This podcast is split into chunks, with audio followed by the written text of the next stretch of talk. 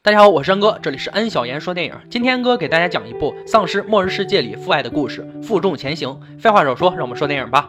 在未来的某一天，又是一个丧尸遍地的世界。就算偶尔遇到幸存者，对方也可能认为你是个丧尸，准备拔枪相向。男主弄了一艘船，已经在水里漂了几周，但船上的食物已经所剩无几。男主和他老婆为何时上岸找补给发生了争执。不过很快，男主就在废弃的一个游艇里发现了食物。正在他欢快的寻找食物时，突然隔间里有了响动。对于这样危机四伏的事件，男主很知趣的走掉了。还把找到的红酒作为结婚礼物送给了女主，作为惊喜。为了避免女主一次次担心，他把刚才找补给的过程说得轻松愉快。女主深情地看着男主帅气的脸庞，觉得被胡子遮住，帅的不是那么明显了。于是她偷偷去游艇，想找一把剃须刀回赠给男主，但是发现危机时，女主想跑也来不及了。男主看到受伤回来的女主，心疼不已，坚持要带她上岸就医。虽然这个世界被丧尸包围，但是不能百分之百确认被感染前，他不想放弃女主。可如果真的被丧尸咬伤，那么四十八小时后，女主就会彻底变异成一个丧尸。他们最终还是选择了上岸，找了一辆车。可在中途休息时，女主就出现了感染症状。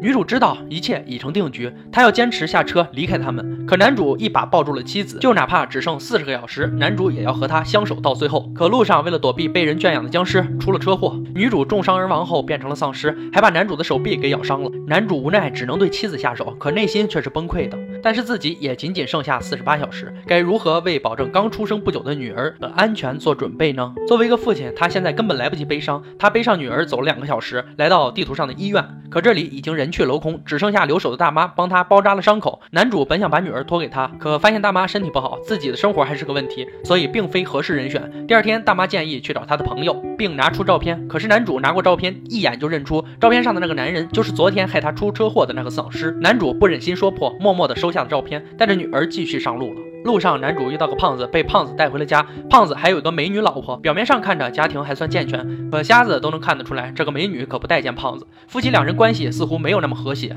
胖子让老婆暂时照看男主女儿，他把男主拉出去做射击丧尸的特训。原来胖子把一个小女孩关在笼子里当做诱饵，因此可以吸引附近的丧尸聚集到笼子边，就可以集中枪杀了。而被关的女孩就是照片中大妈朋友的女儿，正是她圈养着变成丧尸的父亲，才害男主出了车祸，这让男主内心五味杂陈。而此时。男主也只剩下二十多个小时，目前来看，胖子家已经是最好的选择了。趁夜深人静，男主亲吻了女儿，做最后告别。然后偷偷溜出去，打算自我了结。可胖子老婆抱着孩子却突然出现，阻止了男主。他知道此时男主已经被感染，还告诉男主愿意照顾他的女儿，但是也有要求，就是只要带着他逃出胖子的手心。男主才知道胖子也不是什么善类，根本不是美女的老公。灾难发生时，胖子为自己活命，害了美女真正的老公，并把美女占为己有。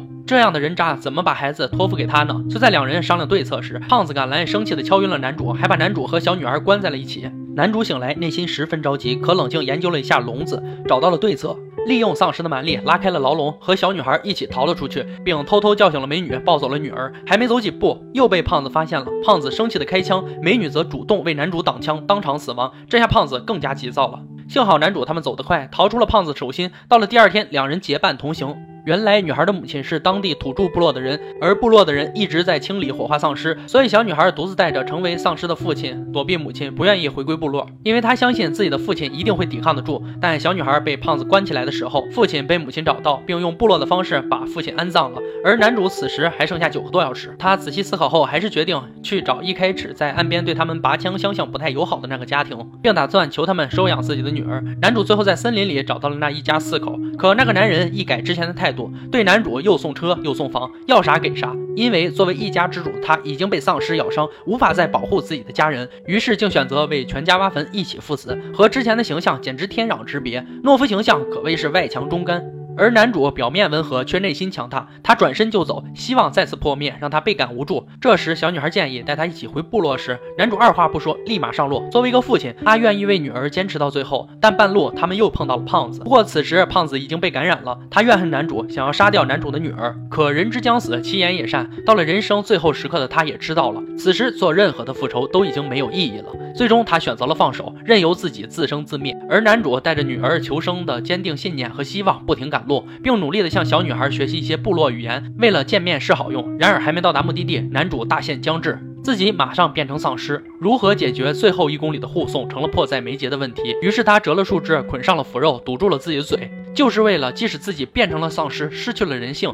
也能榨干身体最后的剩余价值，靠着本能保护自己的孩子。最后，他确实成功做到了。虽然他自己已经不知道完成了最后的使命，在妻子的香水味道中被刺倒下。本片完。作为一个丧尸电影，本片并没有大量运用丧尸，而是以简单的形式来展现生存在丧尸世界的恐怖，以及对强大父爱的展现。同时，也与其他人的对比，展现了人在危机时刻做出的决定。有的人是那么的蠢，而有的人是那么的坚强。我山哥，这里是安小言说电影，喜欢记得点赞、转发、评论哦。也可以微信、微博搜索“安小言说电影”，关注我。今天就说到这儿吧，我们明天见。